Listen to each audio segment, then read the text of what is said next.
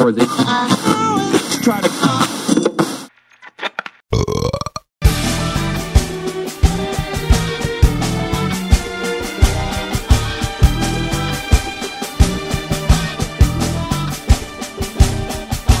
Tropeçavas nos astros desastrada, quase não tínhamos livros em casa e a cidade não tinha livraria.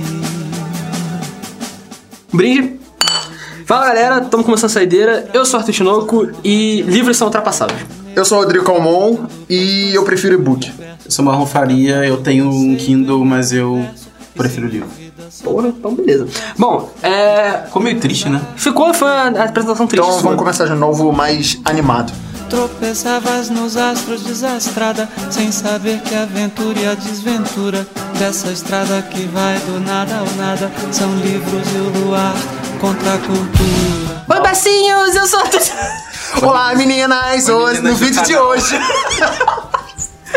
Ai, ai, por que a gente tá falando disso? Bom, hoje a gente vai fazer uma, uma um pequeno debate aqui sobre uma parada que eu, particularmente, eu não tenho. Eu vou ser bem sincero, eu consumo isso por via de ou trem. Mas eu, a gente vai fazer uma discussão aqui sobre livros e e-books, porque ultimamente tem, sa tem saído muita essa discussão se os livros vão morrer, aquela parada antiga, né? Ah, o rádio, a, a televisão vai matar o rádio, a internet vai matar a televisão, e agora o papo da vez é que e-books vão matar os livros. E hoje a gente vai falar um pouquinho sobre isso, nossas experiências individuais e tal, e o que, que a gente prefere de cada um. Certo? Show. Então vamos começar aí com a def... o Primeiro vamos começar com um papo mais historiográfico, que é a parada que, porra, eu gosto pra caralho. Ué, então pode começar falando. Porra, então, quer que eu comece? Então vamos lá. Ué. É, a gente vai falar. Primeiro vamos falar dos livros, porque ordem cronológica nessa porra, é assim que você Sim. faz na história. É, os livros eles têm um- uma, uma data de surgimento, obviamente, muito, muito anterior à, à dos e-books. É, as primeiras compêndios, que são como são chamadas as primeiras formas de livros mesmo, que são aglomerações de pergaminhos, eles datam de tipo 4 mil, 4, 5 mil anos atrás, que são basicamente blocos de folhas juntos, com, com escritos e tal. De Mas o- vários materiais, né? é, sim, Grandes blocos de papiro, vários materiais. papiro, é, folha de palmeira, qualquer coisa que, que tivesse sido escrita na época. Sim. E só que o primeiro livro que a gente conhece mesmo, a forma como a gente tipo é, é, entende livros, ele vem muito depois, né, com a surgimento da prensa, prensa de Gutenberg, que acho que todo mundo aqui já ouviu falar desse cara, inclusive da livraria Gutenberg, Pois é. Fechou. que fechou, é muito triste, É mas cara, carinha, né? Gutenberg era caro, os livros dele eram caros. Na época que os livros surgiram, os livros dele custavam pequenas fortunas. Parece que a prensa dele tá bem avaliada no Tá. mercado. Porque, Ó, pô. pra você ter ideia, na época que os livros surgiram, os primeiros livros impressos, as trocas que, negros, que as pessoas faziam era um livro por um castelo. As primeiras trocas. Nossa. Porque o valor. castelos em casa. Porque o, é, hoje em dia, se você conseguir trocar, você tá bem. Mas a partir de 1455, com a, impre- a prensa de Gutenberg, que a- os livros começaram a se popularizar e tal. Fala dos e-books aí, Rodrigo, senão eu ficar sozinho muito tempo. Então, os e-books, na real, eles não têm um, um surgimento definido, assim, um, um tempo certinho quando eles começaram, né? Porque, por exemplo, em 1971, o escritor Michael, Michael Hart, acho que é assim, Heart. Hart, desculpa, Fisk. já ele já disponibilizava os e-books dele online em formato TXT. Né? Sendo que fala aqui também que só em 1998 que foram lançados os primeiros dispositivos ou softwares de leitura digital. Então, assim, qual, qual deles pode ser considerado um, um e-book, certo? Porque, querendo ou não, o, o Michael Hart ele já disponibilizava só na internet. É, é uma que- coisa bem É que a questão. complicada. A questão é que, tipo, é, e-books mesmo são é, a plataforma. A, a mídia que você lê e, e lê a parada, é, o formato do livro, não é e-book, né? Porque o e-book ele não é um formato específico. Ele É tem porque, é porque na real, assim, o, esse termo e-book ele só surgiu depois que surgiu o- a extensão de arquivo EPUB. Sim. Né? Porque antes, é, a gente tá vendo aqui já, desde os anos 70, já existiam livros digitais, sendo que não tinha esse termo, e-book, sabe? É, na verdade, eu acho que é o contrário, assim. Eu acho que com o e-book acontece uma coisa que eu não. Eu tentando traçar um paralelo aqui com outras mídias, eu não consigo encontrar. Porque você primeiro cria. O e-book ele só passa a existir de fato quando cria um primeiro leitor, porque antes disso você tinha um arquivo em TXT. Isso Sim. não é um e-book. É, isso eu tô um- falando. um arquivo. Aí quando você cria o primeiro leitor, o primeiro e-reader, aí você pode considerar que você tem um e-book porque você tem a mídia que roda Exato. naquele leitor. É bem doido isso, porque É. tipo, significa que é, a tecnologia é posterior ao, à própria criação. Sim. Isso aconteceu, é um exemplo meio idiota, mas isso aconteceu com os minidiscs. Porque na época que os minidiscs surgiram, você não tinha leitores de minidiscs no mercado. Não sei se vocês sabiam disso. Não. Você lia os, os minidiscs no drive de CD normal. Você colocava no espaço menor, que é aquele. Não sei se vocês Ah, já sim, viram, sim, que tem um sim. espaçozinho menor pra você colocar um minidisc. Só que os leitores de minidisc surgiram depois. Não, é engraçado também que a gente viu isso agora não que as televisões elas já têm banda pra tal, sendo que a gente viu isso também com a tecnologia 4K, né? Porque já É existia a tecnologia 4K, só que a televisão aberta não tinha banda pra transmitir uma, uma, um 4K. É, então acaba que as pessoas compravam a televisão 4K, mas não assistiam nada. É verdade? São dois movimentos, na verdade, né? A criação da, do, do objeto em si, do objeto não, da tecnologia em si. Você citou agora a 4K. Aí você tem o aparelho capaz de é, rodar essa tecnologia e você tem terceiro que seria a popularização dessa tecnologia. Pois é. Que eu acho que é isso que a gente fica travado no, no e-book, porque é claro que ele se popularizou, hoje é relativamente consolidado, mas ainda não é bem assim, né? Não é todo mundo que tem acesso a um Kindle, porque os, os bons, bons, bons Kindles mesmo são caros ainda hoje. Cara, eu, eu acho que vai muito do, do que a pessoa tá procurando, sabe? Porque, por exemplo, se a gente pega o Kindle Paperwhite, que é um dos mais tranquilos, né? É, o- é o segundo, assim, na, na escala do Kindle. É, se a gente pega o Paperwhite e compara com os outros que estão competindo com ele no mercado, que é o Leve e o outro lá, o, o Kobo, eu acho. Kobo. Kobo. É, e compara, tipo, eu tenho o Leve. Ele atende minhas, minhas necessidades, assim, tranquilamente. O sabe? leve da Saraiva, né? É o É. da Saraiva, é. Porque a questão do. Pra mim, do leitor é o seguinte: se fosse, por exemplo, ah, a Netflix, que você paga uma mensalidade lá, tu tá substituindo, você tá pagando para ter acesso a uma infinidade de, de materiais. Mas não, você tá pagando o leitor para você pagar a mídia, e a mídia não é tão mais barata assim do que a mídia tradicional. Então, essa que é, que é a questão para mim do porquê que se torna mais, mais caro. Se as pessoas já investem pouco em livros, você imagina investir primeiro numa plataforma que vai te dar suporte a ler esses livros. A É, eu questão acho- é que o, o, o e-book, pra mim, eu vejo ele como uma parada muito mais feita pra quem já é leitor. Sim. Ela não é pra você introduzir pessoas no mercado de livros. Eu não vejo o, o, o re- e-reader dessa forma. Eu vejo isso como uma parada muito mais pra quem já consome livros e consome bastante, porque facilita muito você ter uma biblioteca, um acervo muito grande, é, sem precisar carregar aquela cacetada de livros, né? Porque, por exemplo, eu, vamos, vamos supor, eu tenho livros da faculdade que eu preciso ler vários. Então eu tenho que ler um livro sobre Brasil, um livro sobre medieval e um livro sobre, sei lá, sobre Grécia, vamos supor. E eu tenho três livros que são livros muito grandes. E eu não posso carregar todos eles porque são livros de, sei lá, 700 páginas, vamos dar um exemplo. O e-book, ele facilita muito a minha vida, porque eu não tenho, não preciso ter o livro físico, eu tenho um, uma- um leitor digital que é fininho, não pesa nada, e eu continuo com os livros na minha mão, saca? Eu acho que o mercado de de e-readers, ele não é pra criar novos consumidores de livros. Eu não vejo assim ainda. Posso trazer uma polêmica, então? Fala. Todo mundo, todo mundo assim que não tem tanto conhecimento na área, fala que os livros estão fadados ao fracasso, que as pessoas não leem muito mais. Eu já, eu já tô antecipando que eu discordo disso. Ah, mas é o que a gente escuta É, as também. pessoas, que a gente escuta as pessoas falando por aí. Geralmente pessoas que falam isso não leem. Exato. É, mas comenta-se muito. Aí você acabou de tocar num ponto que é interessante, assim, se os e-books foram criados para um público que já é leitor, significa que você está partindo para o mercado para uma faixa que já é bastante restrita. Apesar de, de a gente concordar que lê-se muito ainda no mundo, é, eu pode- poderia dizer que é, sei lá, um quinto das pessoas lendo muito. Não são, tipo, todas as pessoas lendo um pouquinho, sabe? É uma coisa meio concentrada. Como é que se explica isso, então, essa, é- é- essa ideia de trabalhar com uma faixa é, de público tão restrita, uma tecnologia que você precisa pagar para depois ter acesso a pagar novamente as mídias, né? E esse contraponto que as pessoas falam que não se lê hoje. Como é que uma empresa investe nisso? Então, a, a forma de você investir num, num e-reader, você tem que levar em consideração que o mercado de de e-books, ele facilita muito a introdução de novos escritores. Porque você consegue disponibilizar o seu, o, o seu documento, o seu livro, qualquer que seja, por um valor muito mais barato e sem lidar diretamente com empresas. Porque você pode subir o seu livro na Amazon, por exemplo. Ele tem, a Amazon tem uma seção de, de livros digitais que é muito mais barata é, para um, é, um, um escritor novo, um escritor jovem que está entrando no mercado, para poder disponibilizar o seu material. Então, o bem ou mal, o e-reader, ele facilita muito. Tem uma forma mais fácil de dizer do que eu ficar falando e-reader, que é muito escroto. Leitor. Leitor, obrigado. Um leitor, leitor digital. O, porque então o, le- o, o leitor ele é muito mais fácil, o leitor digital ele é muito mais fácil para quem é, também quer disponibilizar material novo. E sobre a, uma empresa investir nisso ou não, a Amazon ela teve uma sacada muito boa quando, quando fez o, o primeiro, vamos dizer assim, o primeiro realmente relevante.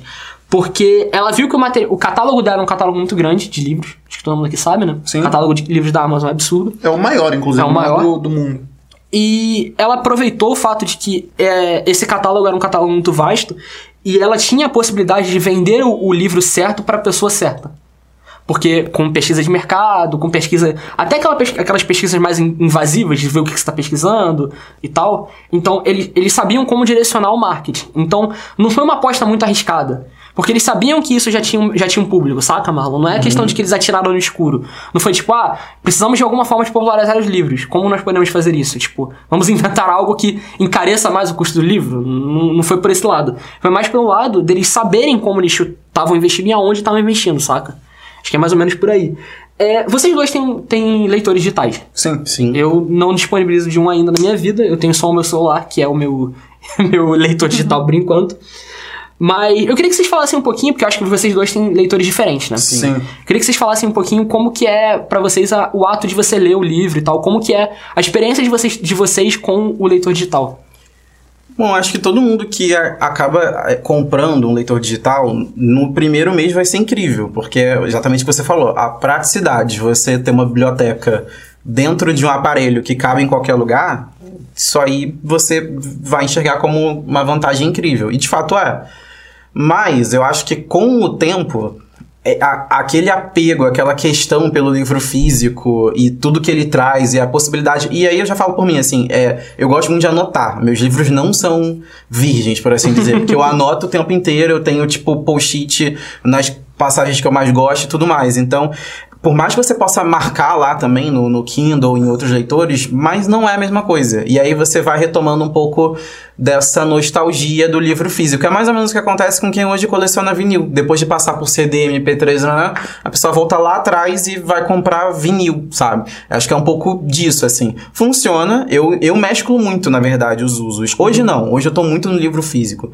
Mas até ano passado eu mesclava muitos usos. Então, assim, os livros hiper pesados, principalmente livro de faculdade, na época da faculdade, eu usava no Kindle. Mas os livros que eu gosto de ler mesmo, literatura, enfim, for fun, sabe? É, é geralmente mídia física. E você, Rodrigo? Eu, quando eu tava pesquisando um leitor digital pra eu comprar, eu fiquei muito entre esses dois, são os dois principais, né? Que era o Kindle Paperwhite e o Leve. E por que que eu, eu escolhi o Leve? Porque ele tem o suporte a PDF.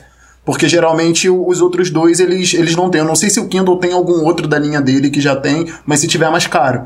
Então eu escolhi ele e assim, eu ainda tô na- nessa mesma onda que o Marlon tava no passado que ele falou. Eu ainda tô entre as, as duas mídias, sabe? Eu tô usando muito o leitor digital, sendo que eu também ainda tenho um carinho muito grande pelo livro físico. Sendo que depois, eu acho que uma das principais coisas que me chamou a atenção foi o fato de eu poder fazer no, no leitor digital o, tudo que eu faço no livro físico, só que com mais facilidade. Por exemplo, eu, procurar alguma página, alguma coisa específica, eu posso procurar por termos, eu posso procurar por. Eu posso fazer marcações nele e eu já sou diferente do mar. No livro, no livro físico, eu tenho muita pena de riscar o livro. então eu não consigo escrever em cima do livro, nem colocar post-it, nem nada. Então, pra mim, isso no leitor digital já foi uma maravilha, entendeu? Que aí você pode. É só você colocar o linkzinho ali em cima da palavra, colocar a anotação e é isso aí. A única coisa que eu acho que tem que melhorar é que o touch do leitor digital é uma merda. Isso de todos. Sabe, o touch é é bem ruimzinho mesmo. Explicando por que, que é, é ruim, é porque a forma como a tela é feita, ela usa pigmento. Então Sim. a pigmentação da tela, ela não pode, você não, ela não pode usar o que a gente, o que o touch é, o touch é, de contato. Ele é o touch de deformação. Então você tem que fazer mais força pra parada funcionar. Ah, pois é. você tem que meio que cortar os contatos, tá É ligado? tipo o 3D Touch do, do iOS, que você tem que, tipo, segurar, sabe? Não é simplesmente É, tipo isso. deslizar Tipo o dedo. isso. Então, é a única coisa, acho que é a única reclamação que eu tenho pra fazer assim em relação aos e-books, sabe? Que eu acho que o, o touch ele ainda dá pra melhorar. Mas não, não é nada que me incomode muito, sabe?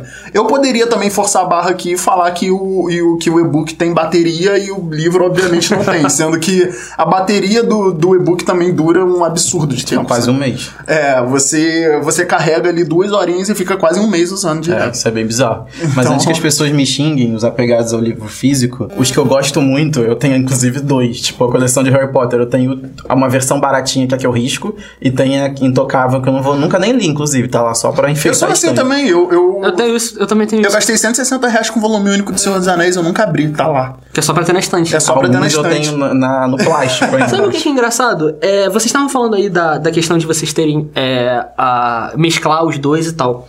Eu tava me lembrando de uma coisa que eu acho que nem tá na. Acho não, tenho certeza que nem tá na pauta. Que tem a ver com uma mídia que eu consumo muito e eu acho que vocês não consomem tanto, que é quadrinho. Que é. quadrinho digital, basicamente. É, essa forma de ler quadrinho, ela é, tipo, muito criticada porque justamente você não tem o livro físico. a- O quadrinho físico. Você não tem aquela parada de você ter o, a arte digital, você não tem a questão de você ter o, o papel na sua frente e tal, você não tem a- como ler o, o quadrinho na sua frente e tal. Então tem muita crítica em relação à mídia digital para o quadrinho. Então, tipo, eu, eu levantei esse ponto porque vocês estavam falando que vocês mesclam e tal, e é engraçado porque nesse ponto, o quadrinho, que é a experiência que eu tenho em relação a, a livros digitais e, e físicos, não dá pra mesclar. Sabe por quê?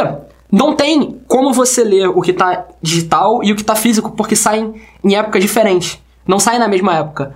E eu vi algumas pessoas falando que o e-book tem essa parada de que alguns livros saem primeiro em e-book e depois a mídia física. Sim.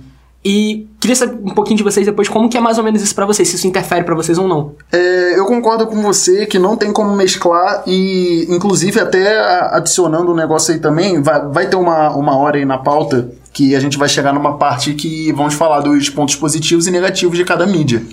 E um que eu coloquei no, no e-book foi justamente as artes. Tanto capa de livro quanto quadrinhos, você perde muita coisa ali. Justamente porque não tem tanta definição como você teria numa mídia impressa ou, ou no celular, num tablet, e é tudo preto e branco. Então, se você está lendo um quadrinho que você depende muito das cores para você entender o que está acontecendo, você se perde completamente. E outra coisa também é que a maioria dos quadrinhos, eles são disponibilizados em PDF na internet. E, eu- como eu falei aqui antes, só o Leve, que é o da loja Saraiva, só ele que suporta o PDF. Sendo que o PDF não é a, a mesma coisa do, do formato EPUB. Porque o EPUB, ele é redimensionado na tela do seu, do seu leitor e você consegue ler de forma mais confortável. O PDF não. O PDF é mais ou menos como é no computador. Da ele abre a página, ele abre a página e você se vira pra ler. Entendeu? Então, da mesma forma que o Leve ele lê PDF, e eu escolhi mais por causa de estudo também, porque a maioria de textos é, para você estudar que você encontra na internet também são PDFs. Eu, da mesma forma que eu escolhi por causa disso, é, também não é 100% confiável de que você vai conseguir ler de uma forma confortável, entendeu? É, uma outra questão que o Arthur até levantou, você falou sobre o, o fato dos e-books serem interessantes para os novos autores. Eu tava lembrando aqui, eu tenho um amigo que ele lançou um livro em e-book, inclusive ele, ele ficou em um dos primeiros lugares na, na Amazon em relação a na categoria literatura fantástica brasileira. Que foda. É, o Diogo Andrade, que acho que tava inclusive no evento do Alien com vocês lá na. O evento do pessoal do. Ah, do Gaspar. Sim.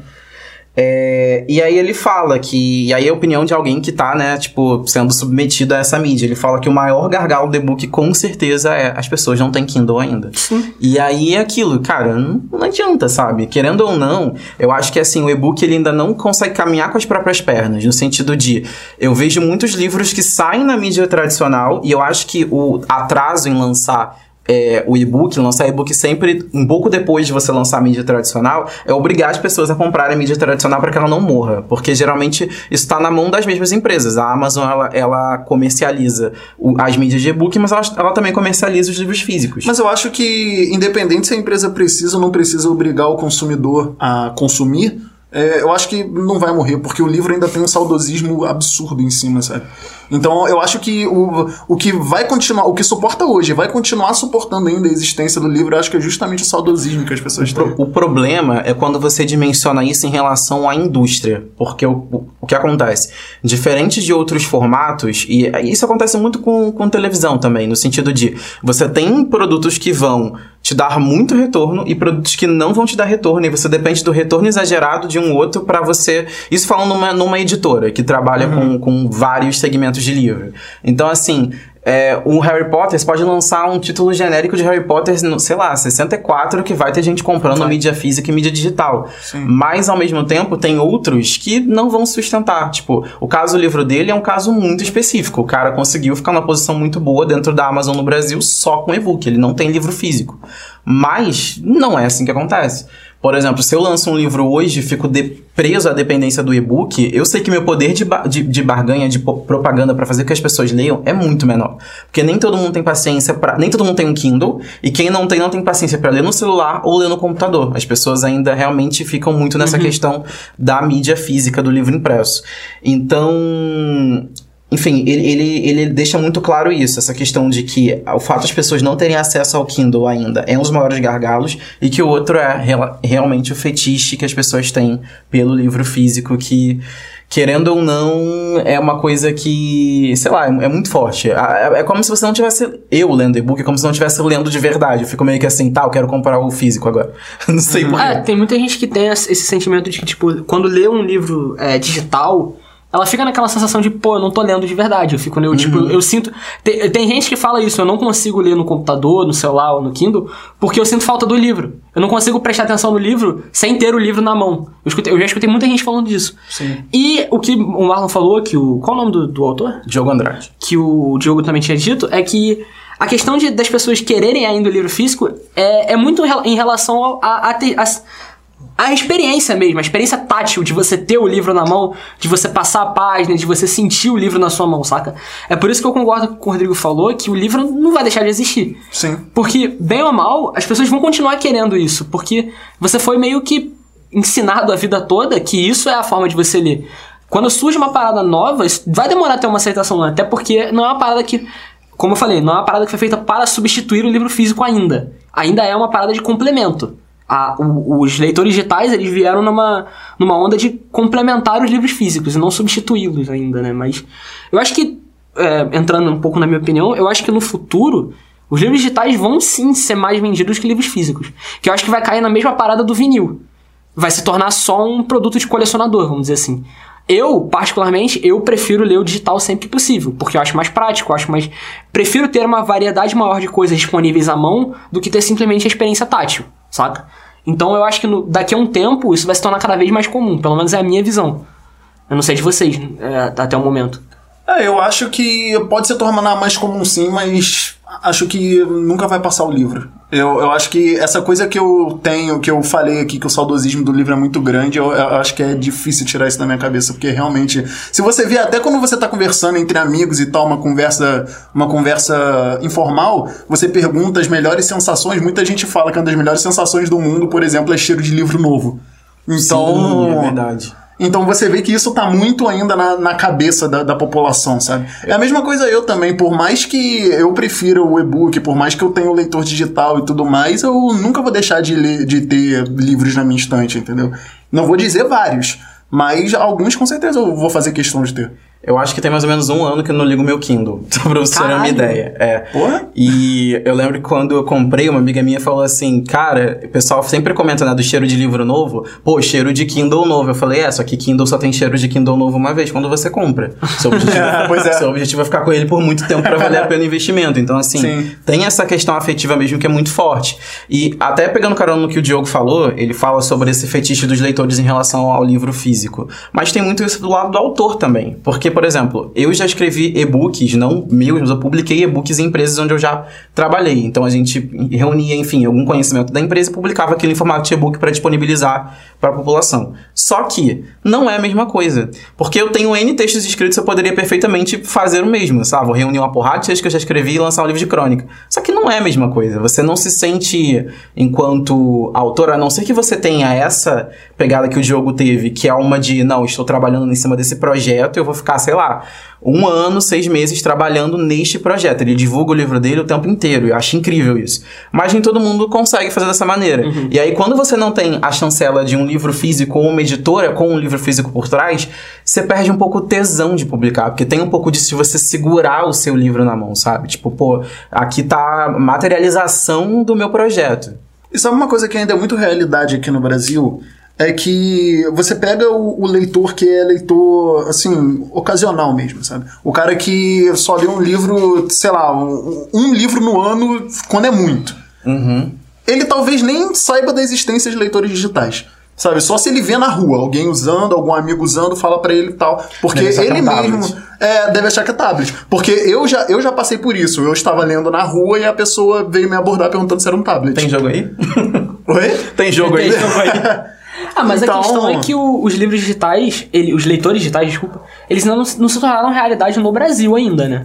É, tem muita essa questão de tipo, as pessoas não conhecerem ainda, é porque o preço ainda no Brasil ainda não é um preço acessível. Não sei, cara. Tá. Então, desde quando aqui? Não, mas digitais? popularizado, Tem um bom tempo. popularizado não tem tanto tempo assim. Não, popularizado Mas foi o ele que- nunca esteve. Não, mas que foi, o que a é gente falou, mas foi o que a gente falou antes, Arthur. O leitor digital, eu concordei com você quando você falou isso antes. Eu acho que é pro leitor que já está acostumado, o leitor que já tem um ritmo. Não, Eu É. concordo, eu concordo. A questão é que, dentre os próprios leitores que já, já leem, ele não é uma realidade muito grande ainda. As pessoas não, não, não compraram muito ainda aqui isso no Brasil. A ideia do leitor digital, saca? O meu ponto com o leitor digital é o seguinte: eu acho que ele não tem muito pra onde ele, ele evoluir. No sentido de. Já tem muito tempo que os leitores digitais estão aqui. Eu acho que.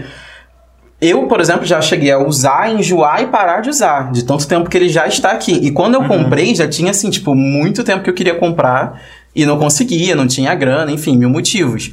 Só que Olha quanto tempo já tem disso. Então, ele não conseguiu ainda se popularizar de uma maneira considerável. Então, por isso que eu não consigo enxergar uma, uma projeção de crescimento do consumo do leitor digital. Ainda tem um outro porém, porque a gente tem que também considerar que existem outras mídias, e acho que a gente está falando principalmente de séries nesse sentido, que estão tomando muito tempo das pessoas. Sim.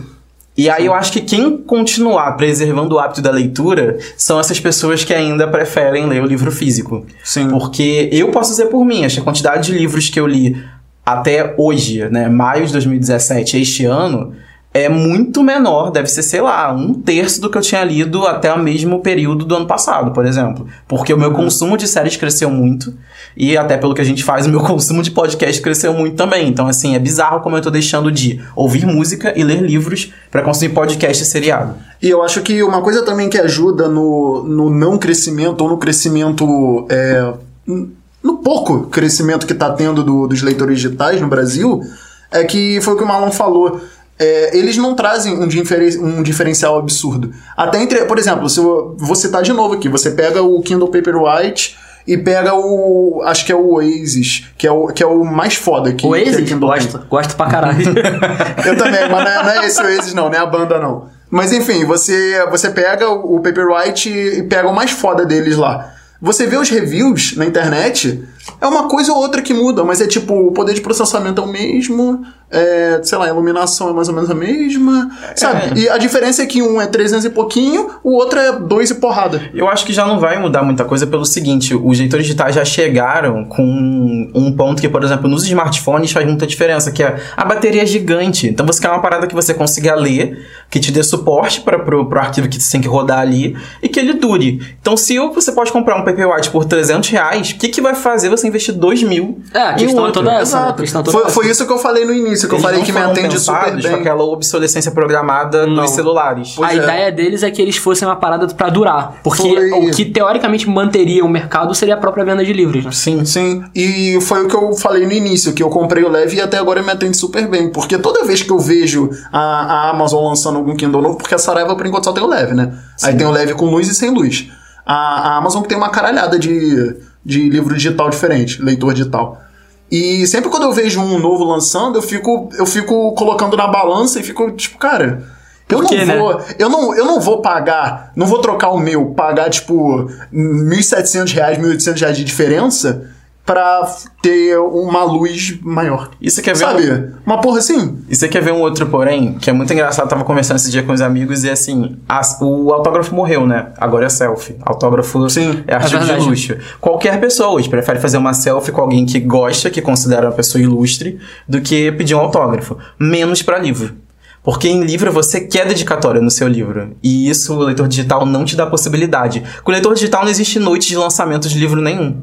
Não existe aquele momento de você reunir as pessoas para ativar a sua marca, né? Ativar o seu produto, que é onde você vende bizarramente e a partir dali as pessoas vão começar a ler espalhar a ideia do seu livro e você vai criando um público a partir daquilo. Sabe o que que é engraçado que eu tô ouvindo todo o que vocês estão falando? Os- a, a parada que, que a gente chegou à conclusão de que, tipo, chegou à conclusão não, mas que a gente tá meio que concordando que o livro é melhor. Engraçado, são todas as características nostálgicas. Sim. É, A parte então, prática mesmo, a gente não consegue, tipo, dizer se um é melhor que o outro. Então, eu acho- não vou, eu não, assim, é, que fique claro, eu não acho o livro melhor. Eu, eu acho o e-book melhor. Eu já falei isso aqui, eu ainda reforço, eu acho o e-book melhor. Só que o que, o que segura o livro é justamente isso, é, é- é o saudosismo que a gente tem por ele, sabe? A gente, querendo ou não, a gente ama o livro. Isso nunca vai, Sim, nunca claro. vai deixar de acontecer. Mas eu acho que não é só nostalgia, é por, por esses dois pontos que eu citei, assim. Eu, eu acho que é muito forte isso, mas é como as marcas também trabalham em cima dessa nostalgia. Acho que se essa discussão fosse, por exemplo, há 10 anos atrás, considerando que existissem os, os, os leitores digitais há, né, há bastante tempo, há 10 anos atrás, talvez não seria dessa forma, porque a gente tá numa fase muito nostálgica. Então acho que o mercado captou isso e tá trabalhando muito bem em cima disso. Porque quando a, sei lá, o próximo livro do Harry Potter sai uma semana primeiro em livro físico para só depois sair em e-book já é uma estratégia da empresa e de vender o livro físico para você fazer a manutenção dessa mídia e depois sim vender os digitais. E a mesma questão em relação como eu acabei de falar da noite de lançamento de, de livro, porque é uma ativação de produto ali, ali, sabe? Então isso faz parte da cadeia produtiva também, sabe? É como se fosse é, o último passo da cadeia produtiva, que é onde você lança o seu livro pro mundo. Então, assim, não tá só na nostalgia, mas tá também na mecânica da coisa. É, tipo, essa questão de você ter o, o preço do e-book muito próximo do livro digital já é uma. Do e-book, do livro digital, do livro físico, já é uma parada muito forte da, da própria empresa querendo que você seja mais direcionado a comprar o livro. Porque, bem ou mal, você não tem o problema de distribuição no e-book, você não tem o problema de logística no e-book, você não tem o problema de transporte no e-book, que são todas coisas que encarecem a produção de um material. Pois e é. ainda assim, o preço de um livro digital é o mesmo do livro físico. E isso também vai contra muito do que tem acontecido hoje, assim, os, os, os autores, eles têm, principalmente os autores muito envolvidos com o público, né, de jovens adultos, têm criado meio que esse secto, assim, geralmente noites de lançamento de livro de, de autores muito famosos, vai muita gente. Aqui no Rio é assim, acho que no Brasil todo é assim, no mundo todo deve ser até pior. E o livro físico não te dá, o livro digital não te dá tanto essa possibilidade, sabe? Eu acho que os jovens autores também têm um pouco essa mentalidade do- de que o livro físico é interessante porque é onde você se torna Famoso. famoso. O, obje- o elemento fama é muito importante hoje pros, lei- pros escritores também. Eu posso citar o Rafael Dracon e a mulher dele lá, a Carolina Munhoz. Que lançam, sei lá, dois livros por ano cada um, mais ou menos. Não moram nem mais no Brasil, eles moram em Los Angeles, porque eles, enfim, trabalham de vez ou outra com produção audiovisual também. Rafael Dracon fez aquela série aqui do Brasil, a. A que deu errado, que eu esqueci o nome agora, é da Globo. Enfim, não sei, aqui deu errado. é Tem do. Presídio. É. Ah, Supermax. o Supermax. Ele Ah, foi um dos tá. roteiristas de Supermax. É...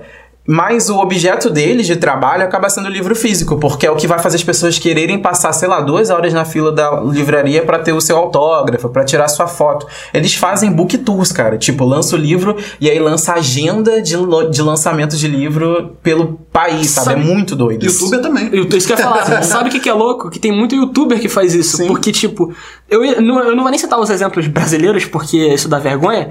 Mas tem um canal americano que eu acompanho, que é um canal chamado é, Good Mythical Morning, ou tipo, que é um canal onde são duas pessoas que fazem um talk show matinal, onde eles conversam sobre várias coisas, fazem um programa de, com gincanas e tal. E eles lançaram um livro recentemente, que é, é Book of Mythicality, que é como é os bastidores dele e eles contando sobre algumas coisas da vida deles e tal. E eles saíram em turnê pra essa parada e eles falaram que eles nunca tinham visto tanta gente se reunindo pra encontrar eles como numa, na turnê do livro.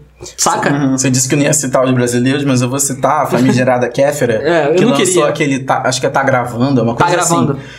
que é um livro que fala sobre os bastidores da produção do canal dela de YouTube. Então, assim, acho que é uma boa mecânica pra você entender. Pô, mas a Se- produção do canal dela não é tipo ela com a câmera? Não, há muito tempo que não. Já tem Não, bastante beleza, tempo. beleza, mas o livro não fala do início? Não, ele fala sobre Ah, a não sei, eu a- acho que vem falando um pouco do crescimento. É, ele vai Ah, falando tá. sobre, tipo, Nunca saberei, porque eu não vou ler. Nem eu, mas ele fala sobre o ponto a ponto, tá ligado? Saquei, saquei. Mas assim, e acho que uma boa mecânica pra saber se o, o não quem venceu, porque acho que é uma guerra que não vai acabar, mas quem está na frente hoje, e-book ou livro ou livro físico, é você comparar, por exemplo, os resultados nessa vertical que é completamente específica, que é o nicho do nicho, que é Mas tipo, a gente não sabe nem dizer se ela tem e-book. tem, tem. Mas o que, que eu tô querendo dizer? Uhum. Você vai, vou chegar lá. Os leitores da Kéfera, que são basicamente construídos em cima do canal do YouTube dela, compram mais a mídia física ou a digital. Eu acho que isso, Mas isso é um é meio- bom suporte, sabe? Mas mais ou menos, porque ela faz mais propaganda da livra, da livra, do livro físico ou do livro digital? Mas teoricamente ela faz propaganda da mídia. Não, Não, não, não, Não, mas eu acho que isso depende. Por exemplo, eu acho que isso depende também dos pais, porque os pais, geralmente, a- o público dela é com certeza um público bem mais novo. Não é o público dela que vai comprar as paradas. Uhum. Os pais vão comprar comprando uma mídia física. E tem outra questão, ela faz propaganda do livro. Ela não faz propaganda da mídia digital. Eu aposto que se ela tivesse começado falando da li- do livro digital, o livro digital venderia os mas botões. vamos lá. Quando você compra na internet o livro, você tem lá as duas opções do seu lado. É uma coisa que. Não, sim, Marlon, Quando mas- você vende um livro, você não precisa necessariamente fazer propaganda do compre o e-book ou compre o livro. Até porque, é o que eu falei, pra eles faz sentido trabalhar mesmo a mídia física, porque é mais caro, é o que vai gerar o fator popularidade em torno daquele produto. Mas, de novo, uma criança não compra pela internet, mano.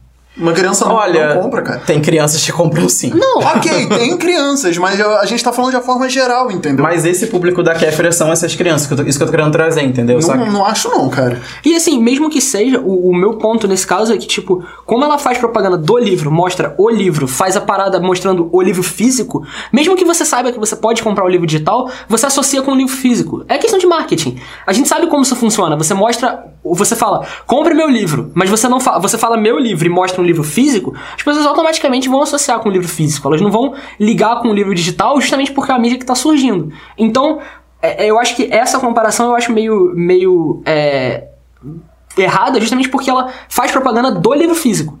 Porque eu tenho certeza absoluta que se ela tivesse feito a mesma propaganda do livro digital, o livro teria vendido Ia estourar. do mesmo jeito, porque o público dela é um público digital, Marlon. É um público tão é um público que tá tão disposto a comprar o livro digital quanto o livro físico, porque Respeito, mas vou discordar de vocês. Eu ainda acho que venderia mais o livro E físico. Eu não eu, sei. eu, acho, eu acho que, assim, no ponto de vista agora da editora, se quisesse. popu- Tudo bem que não é a editora que faz o, o leitor digital, né? Mas se por algum acaso quisesse popularizar o leitor digital, iria falar pra Claro. pessoas como ela fazerem Claro. propaganda do, do EPUB. Claro. Porque a editora ela não vai querer vender o livro digital. Não, mas o ponto é todo Não, esse. sim, o sim, ponto é todo quando você parte do raciocínio que a Kéfera é uma pessoa que tem, sei lá, 10 milhões de inscritos no canal dela.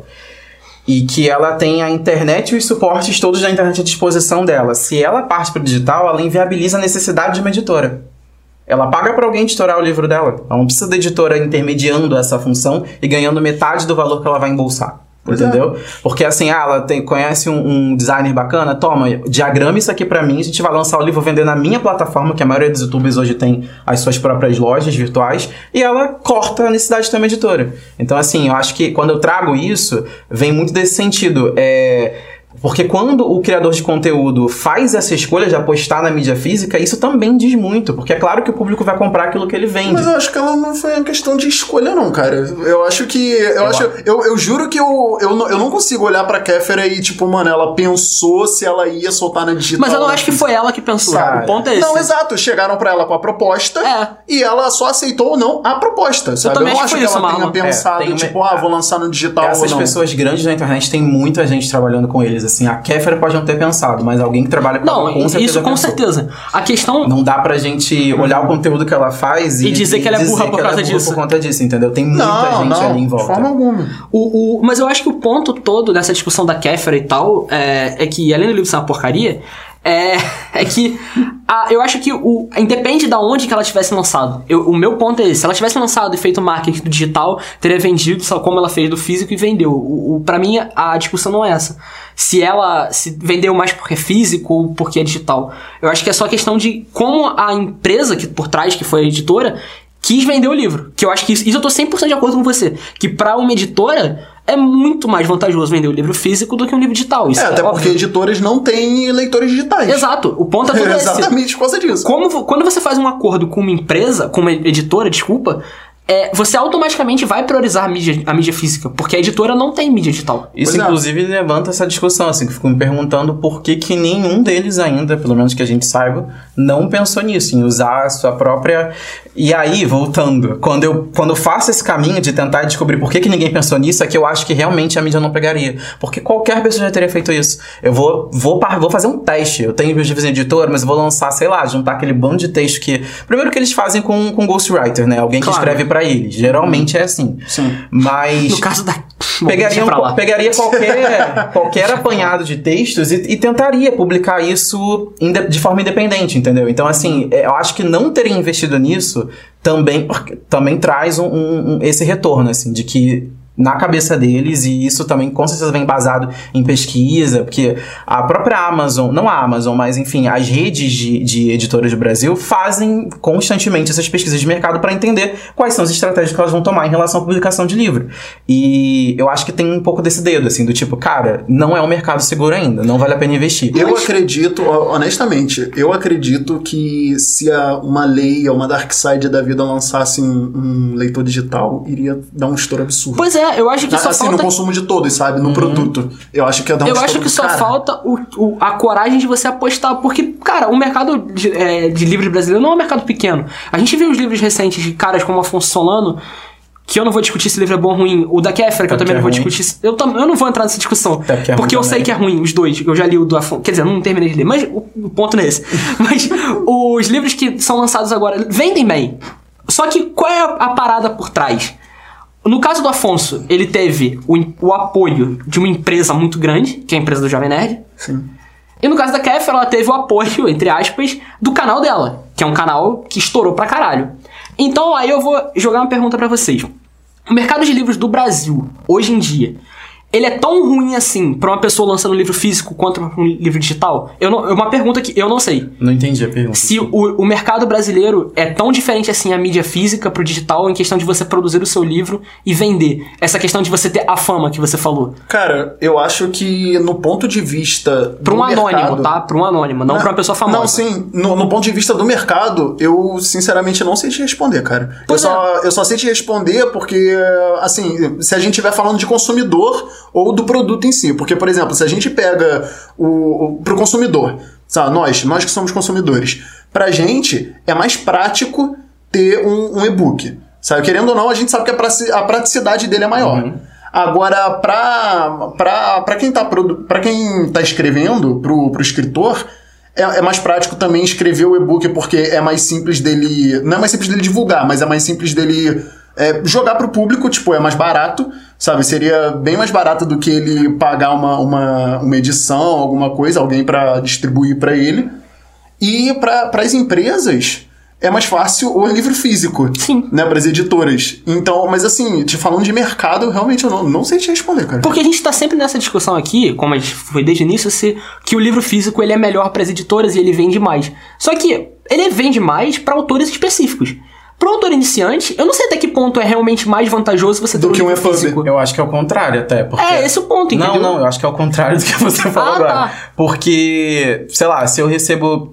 Vamos supor que o Saideira cresceu muito, a gente começou a, receber, a ganhar recebidos aqui. Tá chegando coisas, mimos pro, pro, pro podcast. É. Oi meninas, hoje eu vou fazer um vídeo. E aí, se alguém me entrega um livro físico, a probabilidade de eu ler ele é muito maior do que se chega um link com um arquivo de um livro no meu Messenger, sabe? Eu, eu vou querer ler a mídia física, vai me chamar muito mais atenção. Eu tô Mas aí você tá vendo falando do seu gosto pessoal. Não, eu, tô, eu não tô falando só do meu gosto pessoal, como eu tô tentando imaginar como seriam com as pessoas. Porque, por exemplo, quando você lança um livro físico, a primeira coisa que você faz é tentar comercializar quem tá próximo de você. E aí, se, se eu tenho o, o, o EPUB e vocês dois não têm leitor de EPUB, do que, que me serve EPUB? Pra nada. É, mas aí você Eu- pode você pegar, por exemplo, você pode pegar o seu, sabe? você pode pegar o seu EPUB e divulgar em grupos da internet que falam sobre EPUB, que falam sobre leitura digital e Não, tudo mais. concordo, mas aí você cai naquele mundo de mil pessoas fazendo a mesma coisa. O livro físico é assim também? É assim também. Só que, cara, tem diferença você entregar É, na mão de alguém um livro e você falar, olha, vou te, tô te mandando aqui o link pra você baixar Mas- o EPUB. É, porque querendo ou não, o, o seu círculo de amigos, o círculo das pessoas que estão mais próximas de você também é finito. Sabe, você, vo- você vai vender o livro físico pra essas pessoas, mas vai chegar uma hora que todo mundo em volta de você já vai ter. Ou e- não. E você vai fazer o quê? E isso ou não paga é sabe? com ou não que eu tô trabalhando. Porque geralmente Hum, esse ou não não sei. vai vir na negativa do um, eu não tenho Kindle, ou do dois, eu prefiro livro físico. Mas a questão é que justamente essa do, do autor é, desconhecido, vamos dizer assim, do anônimo, é, a divulgação do livro físico ela é uma parada que depende da, da empresa. Porque mesmo que você divulgue para seus amigos, é, ela não vai alcançar uma quantidade muito grande que pague a conta. Porque pra você publicar um livro é caro, Eu não tô é A barato. distribuição é mais cara ainda. Pois é, não é barato. Eu tô trazendo, inclusive, a própria opinião do Diogo, que eu citei Sim, anteriormente, porque ele queria muito ser publicado, não aconteceu, ele partiu pro EPUB. O EPUB, na cabeça de quem tá começando no mercado hoje, sempre vai ser uma segunda opção. Ele pode até ser uma opção para você viralizar esse conteúdo, porque é uma maneira de você colocar o seu livro na rede. Só que a rede hoje não é mais como era a rede há 10 anos atrás. A rede hoje ela é inflada de um milhão de conteúdos. Então, assim, quando você publica o seu livro, você tem o seu livro ali em mãos, você mostra, olha, isso aqui é a materialização do meu trabalho. E você entrega pra pessoa, todos os autores que estão começando hoje, em maioria, preferem. Não tem, isso pra mim não tem discussão, assim, quando o Diogo me diz que ele foi pra Amazon porque a editora não aceitou ou teve algum problema, pra mim isso tá meio que constatando, sabe? A gente tá falando de um cara que tá lá no, no, no topo da- do, do ranking da Amazon. Então, mas aí se ele foi pra Amazon com um arquivo digital e conseguiu chegar no topo, quer dizer que as pessoas estão consumindo. Mas chegar no livro. topo não é muita coisa no Brasil. É muita coisa no sentido da Ah, quantidade sim. de pessoas que você tem que, Mas tem, que depende também- estão produzindo. Mas não em número de leitores. São muito Mas- poucos leitores, entendeu? Mas eu acho que isso é um problema do mercado de livros em geral. É, eu acho que dep- exato, eu acho que depende também do que a gente considera topo, porque, É. por exemplo, a única pessoa, a única pessoa hoje no Brasil que fica rica com livro é Paulo Coelho. tipo, mas ninguém, cara. Não, não. Te, te digo seguramente que não. As Cara, pessoas eu- estão vivendo muito bem, obrigado com o livro. Ah, não sei não, cara. Não, então sim. Não, mas esse quais são os autores? Da, esse Quais são os filão da autores? literatura fantástica, as pessoas vivem... Você acha que o Rafael Dracon tá ganhando pouco dinheiro? Mas a questão é que o Rafael Dracon, ele. Mas você mesmo falou, ele não trabalha só com É. livro. Mas foi a partir do livro.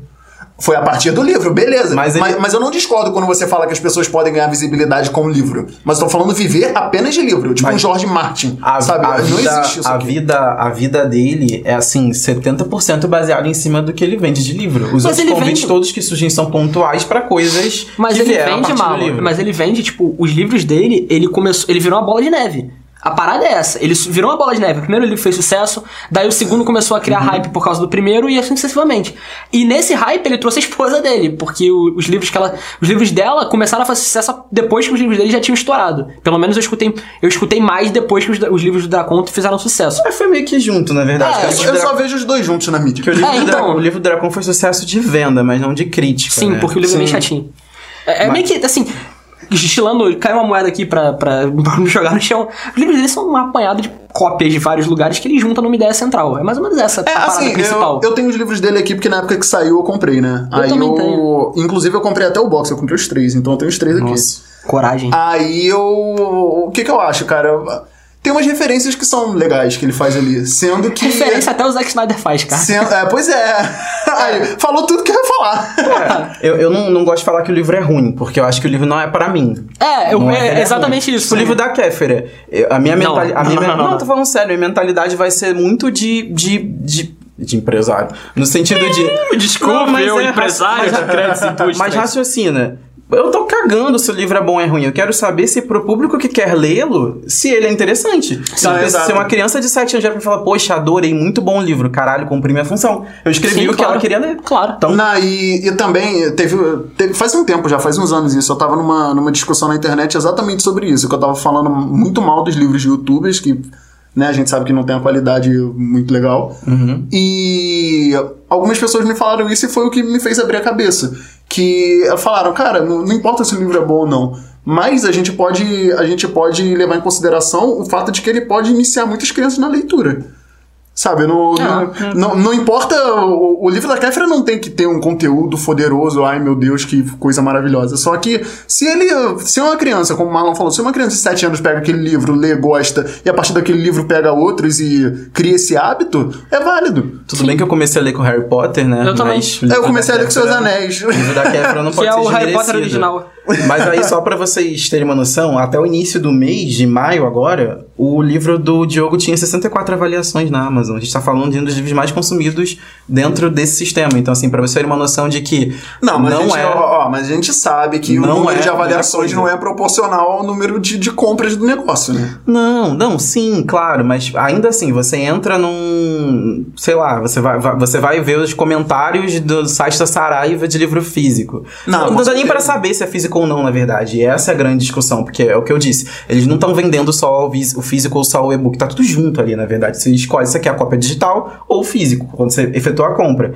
Mas, cara, 64 é muito pouco quando você fala de Não, alguém que pior, tá. que na, pior que na verdade, desculpa te interromper, mas na verdade não. Na porque hoje, daqui a pouco a gente vai falar da, da diferença dos preços. Quando eu tava vendo, eles te dão duas opções ali diferentes, sabe? Quando você faz a busca na loja, ele te mostra a capa, aí a capa normal, você sabe que é o livro físico. Aí do lado tem a mesma capa, só que em cima tá escrito cópia digital. Mas quando você avalia, você avalia separadamente? Ah, eu não sei dizer porque eu Essa não é a comprei. questão, entendeu? Eu Porque não dizer. tem muito por que avaliar separadamente. Você vai avaliar, sei lá, o unboxing do livro, sabe? Não, você pode. A qualidade do papel. O máximo, é, o máximo que você pode avaliar é se o livro chegou com defeito ou não, né? Ah, e é muito mais também do processo de compra do que necessariamente do produto, né? Você falou da diferença dos preços, a gente pode entrar nisso logo até pra dar uma amarrada final do que a gente tava falando aqui. Vamos, vamos. Então, é, agora a gente chega aqui numa parte em que eu escrevi alguns pontos positivos e negativos, tanto do- dos livros quanto dos e-books. E baseado no que eu escrevi, a gente vai discutindo. Então, o que a gente já discutiu aqui também, a gente vai adicionando ou tirando algumas coisas. Beleza? Dá pra uma amarrada, né? Porque a gente já falou sobre praticamente todos os temas principais aí, só pra dar uma amarrada final, né? Isso foi Sim. uma latinha abrindo. É, tá calor pra caralho, a gente tá gravando. Acontece. A proposta do calor programa é pra essa. caralho, a gente tá gravando. Não conta. Eu não vou contar pra não estragar o glamour. Mas vamos lá. É, pontos positivos do livro. Aqui que eu consegui achar e depois eu vou até adicionar, porque aqui na nossa discussão eu já pensei em mais alguns também, que o Marlon falou. Cheiro de livro novo, né? Que todo mundo concorda. Enorme satisfação da estante para colecionadores, quando a estante tá cheia. Sim. Isso Né? é bonita. Nossa, Marlon agora veio do âmago. É, fez lá de dentro, mano. Fez lá de dentro. Até fechou os olhos pra falar. Eu coloquei aqui artes de capa, que foi justamente aquilo que eu falei da diferença das artes da capa dos livros, quando a gente falou de HQ também, comparado aos EPUBs. Sim. Que a gente pede muita qualidade.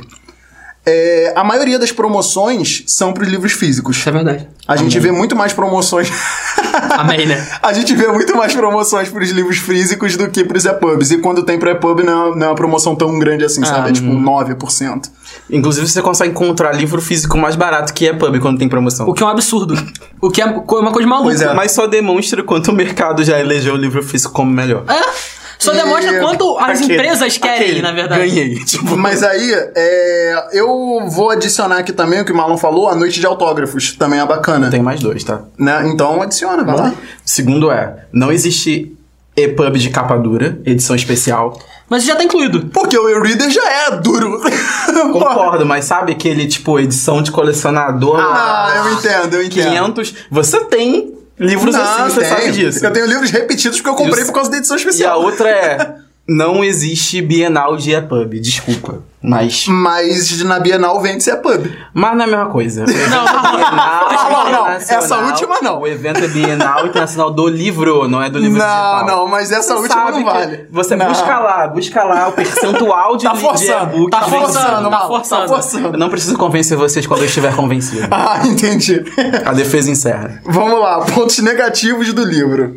Ruim pra pessoas com problemas respiratórios por conta do acúmulo de poeira. Sim. Eu vivo Nossa, isso. esse forçou bastante também. Eu, porra, não forçou não, Não, cara, eu vivo isso. Eu vivo isso direto. Tá bom. É, deixa eu ver. Dependendo do livro, não é tão portátil assim. Porra, não é nem um pouco portátil, cara. Por exemplo, o volume único de Seus Anéis não é nem um pouco não é nem um pouco portátil. portátil. Quem quer ler, carrega. Ah, tá. Mais caro pra ser fabricado, Sim. Né? Por questão de distribuição também e tudo mais. Ah, tem o principal deles, né? Vamos, posso falar? Pode. Gasta papel. Quero o próximo. Era o próximo, degradação da natureza. Que é o principal. Isso aí eu concordo totalmente. É o próximo, degradação da natureza. Tem mais um aqui, que Fala é a aí. questão do, que- de que o livro, ele às vezes ele começa a, a perder a qualidade justamente por causa do tempo.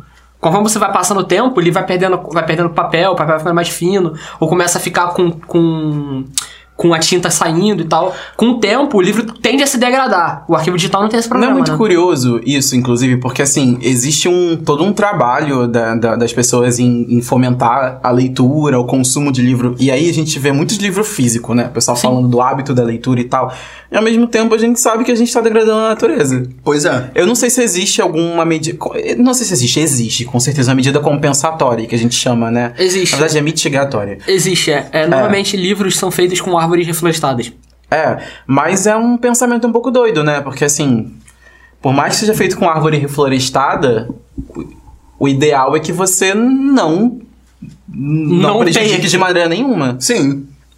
É, vamos lá então. Pode partir pro e-book? Pode? Pontos positivos do e-book: portabilidade, grande número de títulos em um único aparelho. São os dois pontos principais, né? Sim.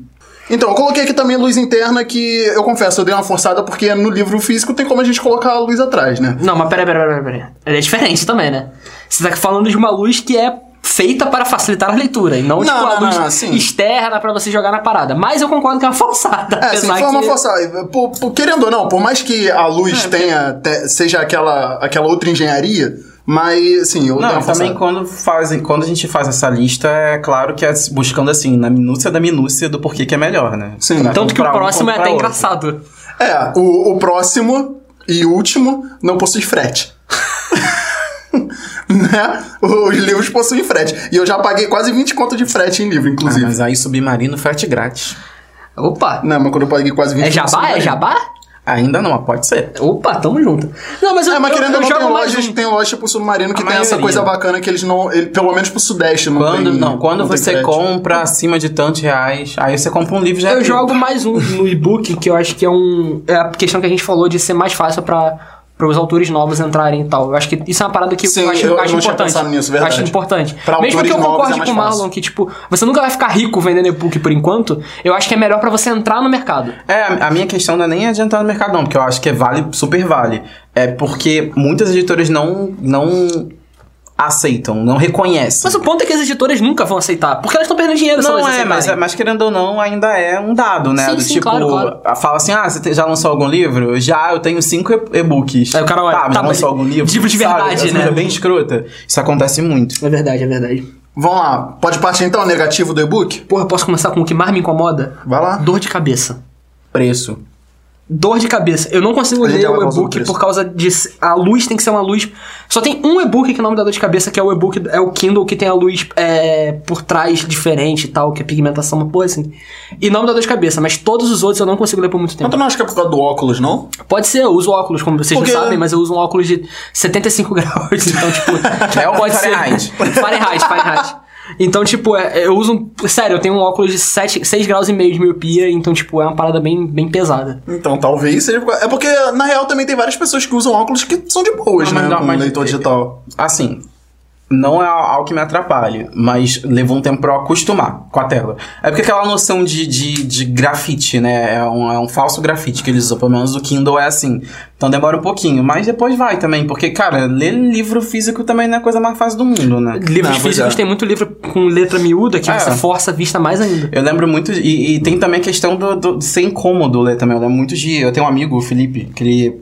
Ele gosta muito dos mesmos livros que você, por exemplo. Geralmente são livros muito grandes, alguns volume único, Uhum. sabe? Que você. A do- dobrar o livro é difícil, sabe? Você e aí lê aquele se você lê deitado, literalmente, pra Não, você é. facilitar. Eu não, não consigo muito. Nesses casos, eu acho que o, que o e-book é muito melhor. Mas geralmente os livros que são assim, são livros que não precisariam nem ter e-book, tem só pra te facilitar a vida, sabe? Uhum. É, eu coloquei aqui nos negativos do e-book. Primeiro, não possui suporte a arquivos PDF. Aí coloquei entre parênteses só o leve mesmo da Saraiva. Então, querendo ou não, pra quem tá usando pra estudar e tudo mais, que a maioria dos arquivos são PDF, é, só tem o leve como opção. Que é o meu mas, caso. Mas pra quem não sabe, você tem como tem um conversor de PDF pra. Ah, sim, com certeza. Pô, sempre tem um jeitinho na internet pra tudo. Mas a parada é que o. Vai desfragmentar alguns caracteres? Vai. Você quer falar? A parada é que tem alguns caracteres que vão ficar zoados. Vai ser uma marca d'água? Vai. Mas Mas a marca fa- d'água, você tá nem aí? Você não vai vender mesmo? Mas vou te falar, o, o EPUB, ele também não é sinônimo de qualidade em relação às palavras, não, sabe? Pode ter muito erro no EPUB, porque ele é feito à mão. Então, É, verdade. É, Geralmente o EPUB ele tem muito mais erro Sem do um que no- revisor, no, né? livro, é, do que no livro físico. Acho que é uma questão de tempo, assim. Se, se, se o mercado de e-books crescer, que eu pessoalmente não vejo muito pra onde, mas se crescer, daqui a pouco vão implementar todo o sistema que Ah, tem sim, livro claro. físico pra e-book também. E, inclusive a gente acha muito erro por causa dessa próxima coisa que eu vou falar aqui também, que é a pirataria. Tem bastante pirataria Inclusive, por causa eu do EPUB do arquivo como e tudo mais. É, mas. Entendeu? Não precisa você explicar, mano. Tipo, isso, pra quem quer ser pirata é fácil. Não, e tem outra certeza. parada. A gente tava falando de quadrinho. Quer dizer, eu falei de quadrinho. Scan. É, dando, dando uma. que é o maior exemplo. Tanto que há pouco tempo, há duas semanas atrás, eu acho, a Panini fez uma, uma leva aí de derrubar vários sites que faziam scan aqui no Brasil. A galera que come- consome quadrinho online sabe, a Dark Side Comics, a Action Comics Brasil e tal. Então, é, esses sites, eles meio que saíram do ar. Uma, duas semanas atrás. Semana passada, já tinha cinco sites novos de scan que tinham as mesmas coisas, a mesma galeria e tal. Porque, Foda. cara, scan é muito fácil de você consumir justamente por causa da vantagem do, do, do- da mesma vantagem do EPUB. Porque você pode distribuir sem, sem custo. Pois é. Então, E EPUB também, se você. Quem tem um leitor digital e tem oportunidade de ver um arquivo EPUB, é ridiculamente pequeno o tamanho do arquivo. É ridículo, me- é- é é menos de ridículo. um mega. Então é, é muito, muito fácil de você conseguir transportar ele pra lá e pra cá e baixar.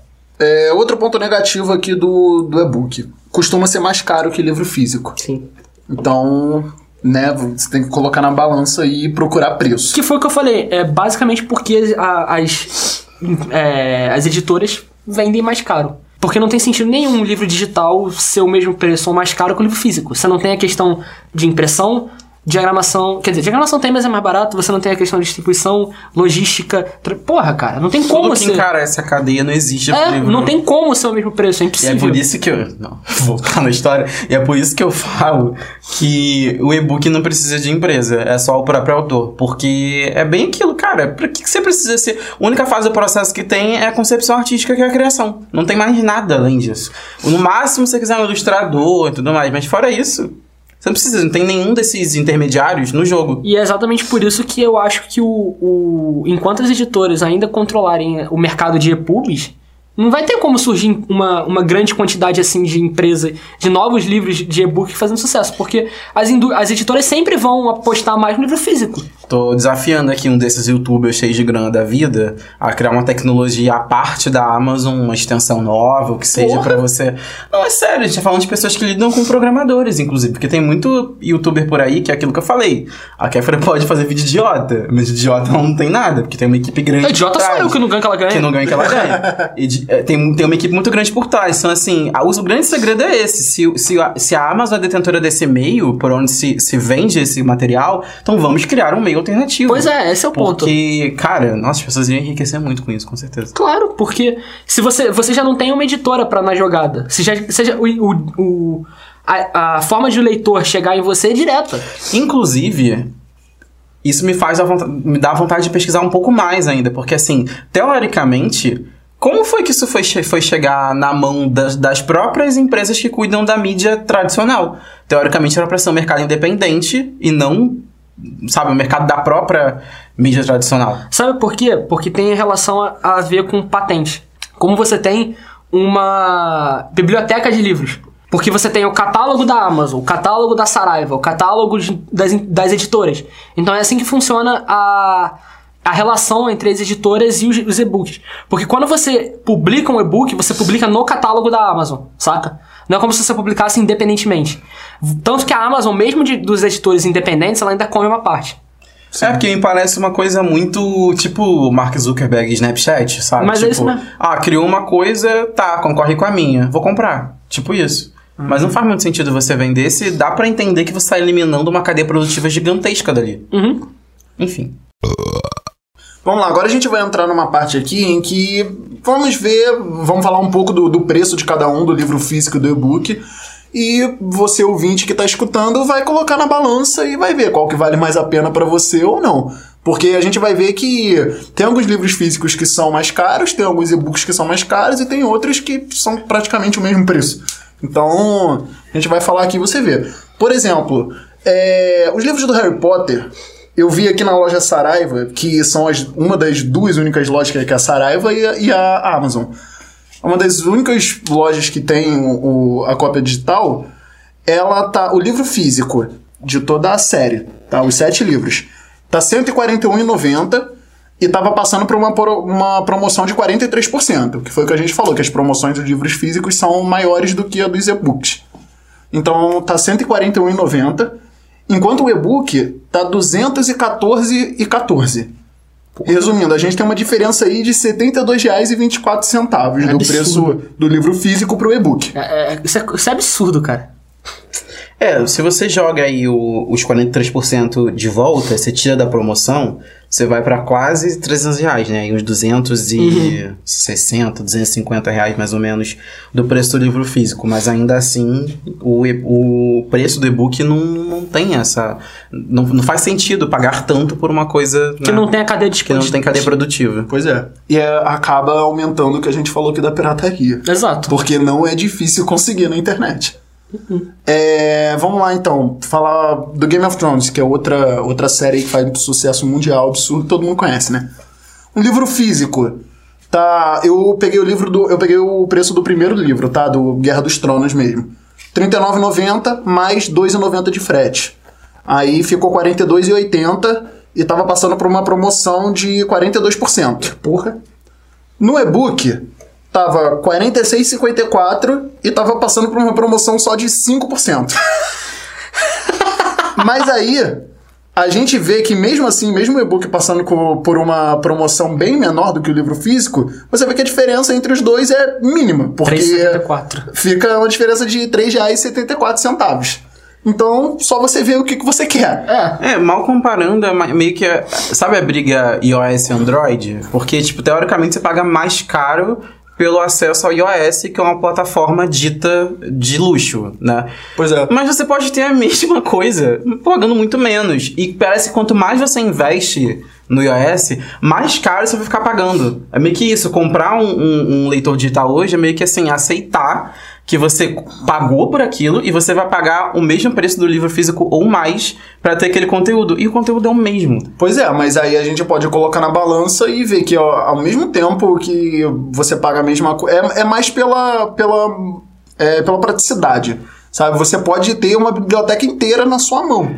É, mas aí eu lanço a pergunta, e quantas pessoas fazem uso disso como uma biblioteca inteira de verdade? Porque se você compara que o preço é às vezes mais caro, você vai poder comprar menos livro. Se você tem três livros no Kindle, já, já vale mais a pena. Porque você já diminui Não, muito sim, espaço. não, sim, isso com certeza. Mas Eu, sabe... por exemplo, eu tenho mais livros no meu leve do que eu tenho na minha estante. Sim, mas até que ponto a gente, tipo. Até que ponto a comodidade vale esse preço, sabe? De você investir mais dinheiro para depois investir o mesmo dinheiro que você poderia ter um, um outro produto, que é o mesmo conteúdo, na verdade. Eu não sei, porque não na é nem verdade a uma, gente tá não, não é mais uma investir mais. crítica ao, e-book, não, porque eu já superei. Mas.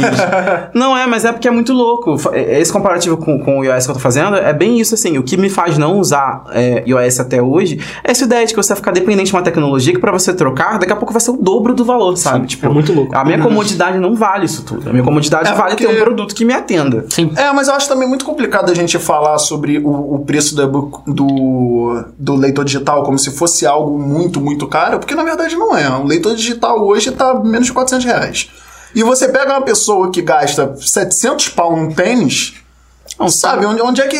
Sabe? Eu acho que depende mais da prioridade da pessoa, cara. É, mas aí eu Porque gastar 700 Pra comunidade que me dá o leitor digital, eu acho que vale super a pena, assim, o preço tá super justo. Mas aí eu gastar 700 paus num tênis é uma particularidade da pessoa. Não, exato, a pessoa lê é eu falei, comprar são um livro. prioridades, entendeu? São mas aí- prioridades. mas aí vamos supor, você quer ler um livro que custa 50 reais. Há uma diferença entre você comprar um livro de 50 reais, você comprar um leitor de 400 e comprar o e-book de... É, mas, É? A, difer- mas o- a comparação que a gente tá fazendo questão. aqui não é de uma pessoa que não tem um leitor e tá pensando em comprar um arquivo digital pra porra nenhuma, entendeu? A pessoa já tem o leitor Sim. e ela pode escolher entre É, o arquivo quanto, digital e o vale, livro. quanto vale mais essa comunidade? Quanto Quanto, vale vale essa essa comodidade a comodidade? mais? Essa é a Sim. questão, tá ligado?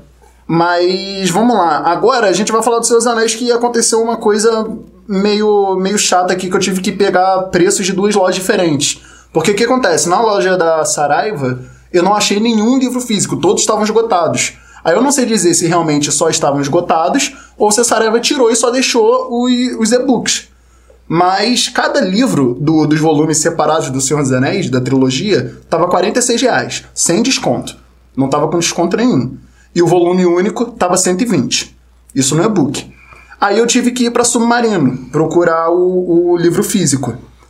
Aí, a cópia da Submarino das Duas Torres, que é o segundo livro da série, tá R$ 31,89 com uma promoção de 38%. Tá batendo R$ 31,89. Então o preço real dele seria em torno de 50 reais. Tipo isso. O A Sociedade do Anel, que é o primeiro, tava 65 reais. Porra. Muito, muito maior do que o, do que o e-book. O Retorno do Rei, que é o terceiro da série, tava R$ 58,50. Caro também. E o volume único estava um absurdo, R$ 152,10. Caralho. Então, você pega. É só você pôr na balança, sabe? Tem alguns livros, tem algumas séries que valem mais a pena você pegar o e-book e tem algumas outras No que. caso do Senhor dos Anéis, fica a dica: edição de bolso que não é de bolso, é grande o suficiente pra você ler em paz. Eu paguei 39 reais, sou feliz até hoje. Nunca li, mas se eu tivesse que ler, funcionaria. Eu, eu acho que é uma edição que eu ainda não tenho, inclusive. É uma caixinha preta, é um box Não, preto eu sei qual é, eu sei qual é. Tipo, É igual, aquela, é igual aquela também do, do Game of bolso Thrones, hoje não é né? mais de bolso, né? É mentira Não, que é de assim. bolsa. Livro de bolso é Verdade. de bolso.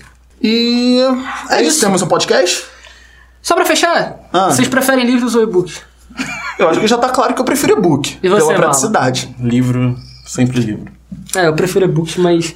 É que Ah, não, mas tem mais uma coisa pra fechar também. Então fala comigo. Ouvinte, tem um livro, tem um livro, tem um link aí embaixo pra você poder comprar o e-book do Saideira, tá? Saideira por trás, por trás do podcast. É isso aí, vai, só clicar lá. Falta dizer que isso é mentira. não, mas é. Enfim. É mentira, tá? Não, mas ainda sobre livro, li- livro ou e-book, eu acho que eu vou mudar pro e-book quando o e-book for mais barato que o livro. Aí eu vou aceitar que vale a pena. Tá, O. Senhor dos Anéis já tá. Ah, mas É, é, isso é um é- caso específico, dá pra entender. Eu sei, eu tô zoando, tô de sacanagem. É isso, é isso. Indicações, indicações? Indicações. Milho verde virou munguzá, do sabor virei visconde. Quem já leu minha história aprendeu, quem não leu vai perder o bonde. Eu sou boa linhagem, cultura e bagagem pra dar e vender. Quem não leu minha história perdeu e é por isso que eu quero esclarecer. É, eu andei pelas ruas da Grécia, eu já fiz peripécias no reino de Atlantes. Fui vassalo do rei Ramsés sem mover os meus pés daqui desse instante. Fui além das muralhas da China, além das minas do rei Salomão.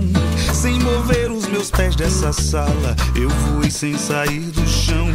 Tá no livro, tá escrito, no sítio do pica-pau. Pedrinho me fez visconde, sabor de milho intelectual. Tá no livro, tá escrito, no sítio do pica-pau. Pedrinho me fez visconde, sabor de milho intelectual.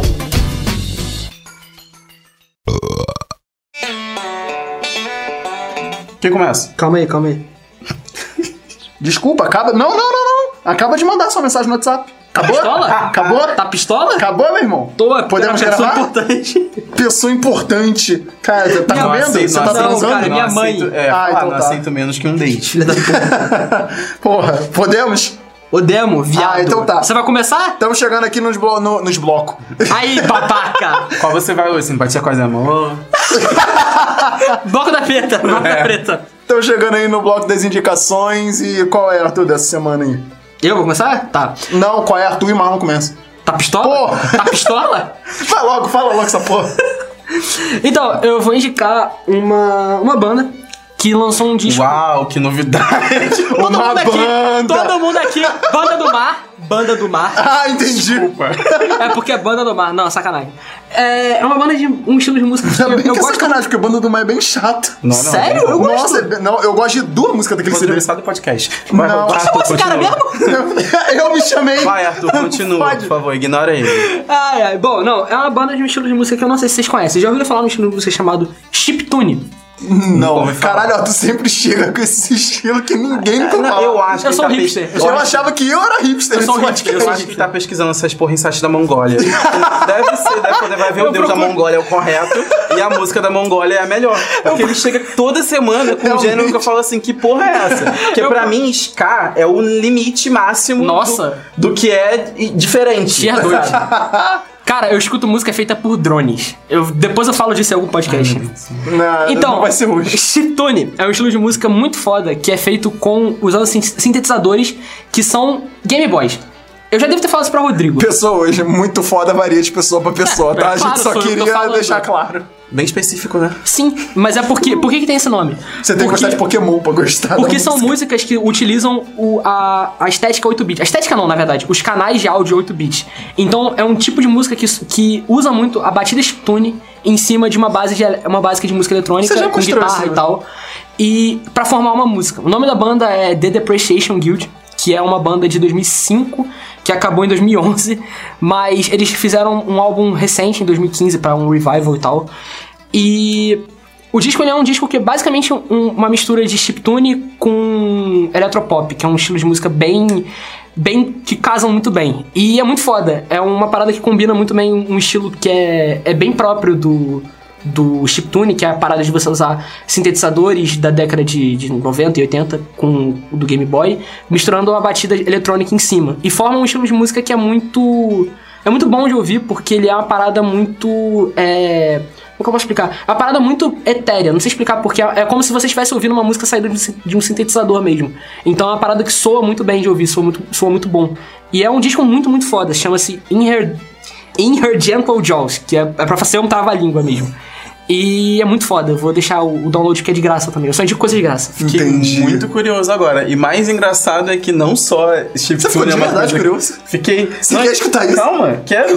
E olha só, chiptune não só existe, que é uma novidade pra mim, como existe chiptune revisitado, porque é um revival, que tipo, eles pararam Não, e é, voltaram. é a mesma banda, no caso. É, e ainda tem uma mistura de chiptune com eletropop. Eu tô assim, tipo, blows my mind completamente. Caraca, Depois vocês terem me zoado, vai lá, Rodrigo.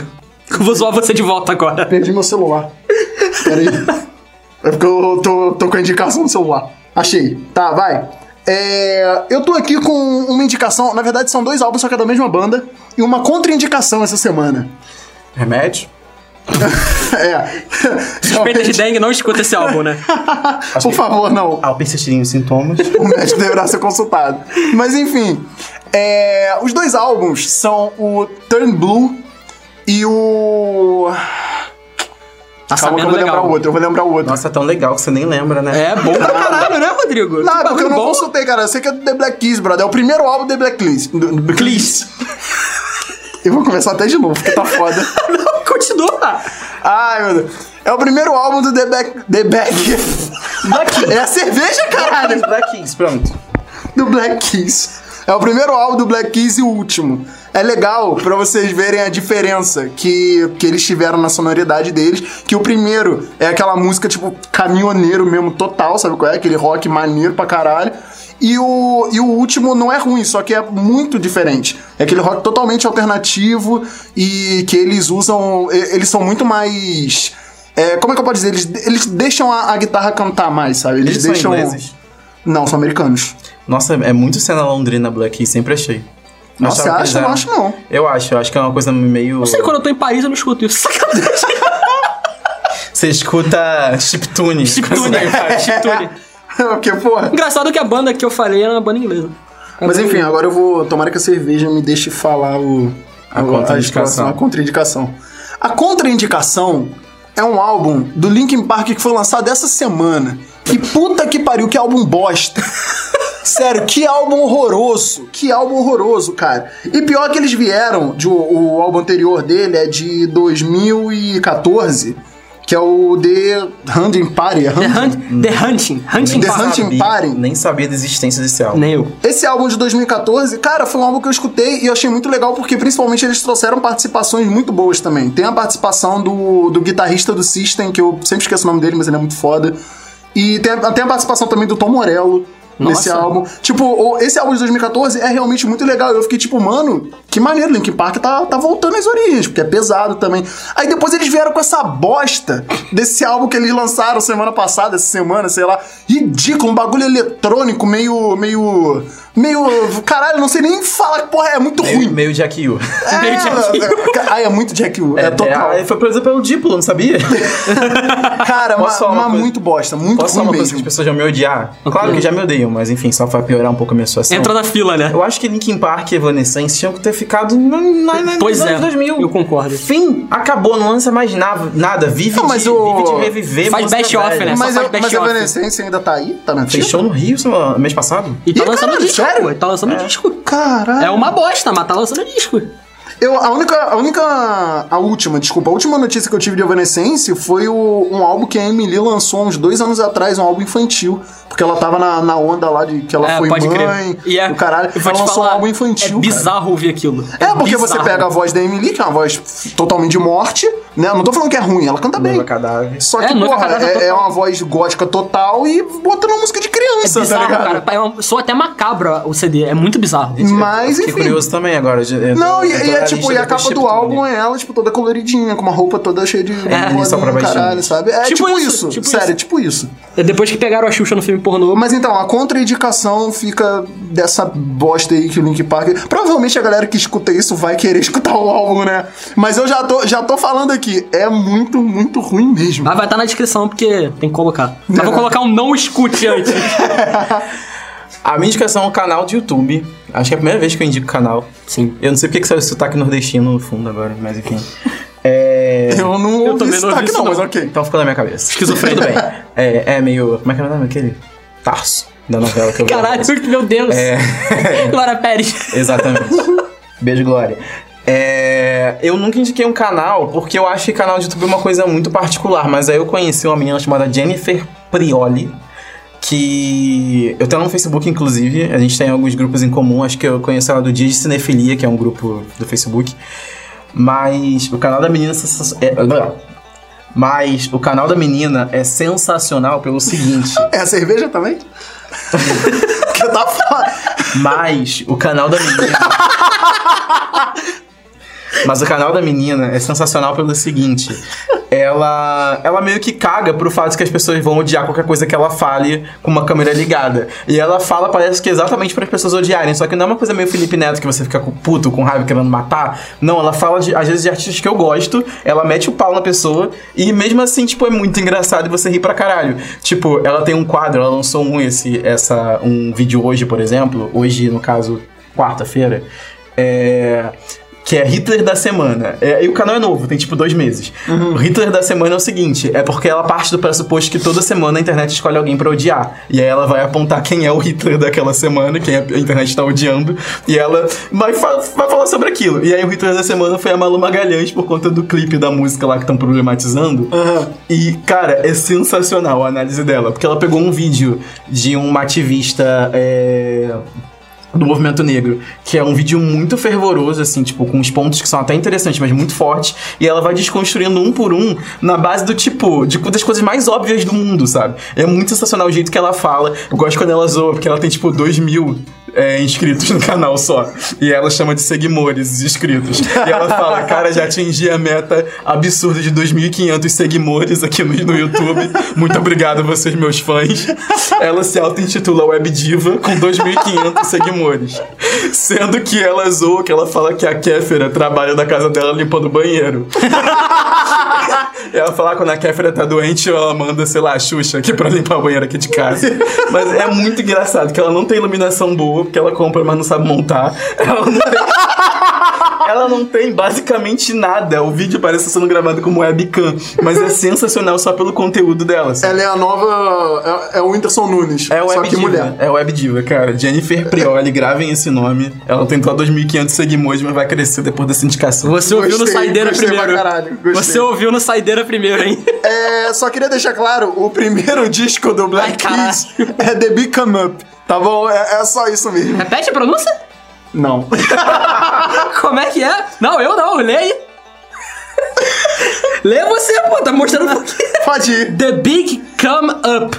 Então. Na dúvida. Ah, não, não. Então tava certo, cara. Eu não, não, eu não, eu não falei porque eu pensei que é tava a errado. gente sempre aprende a tentar imitar eles falando. Na dúvida, fala palavra por palavra. que Não, não, mas eu. Mas eu Big não, Come eu não vejo entrevista deles dessa época, até porque eu acho que tem pouquíssimas. Entendi. Mas mesmo Entendeu? assim, tem. é, Cara, é um álbum muito legal. Mas é isso aí. Esse bloco de indicação ficou uma zona, hein? Ficou, mas, Não, mas mano. eu salvei com a minha indicação incrível. Não, realmente. Porra, valeu, Seguimor. O que, Como que, sempre, o que, que né, seria gente? de mal O que sei é como, se- como sempre, né, amores? É, então termina é. aí, Marlon. Fecha o podcast aí. Não, então acho que é isso. Já ficou aqui comprovado. Tomei Jennifer Prioli agora, que ela falou assim.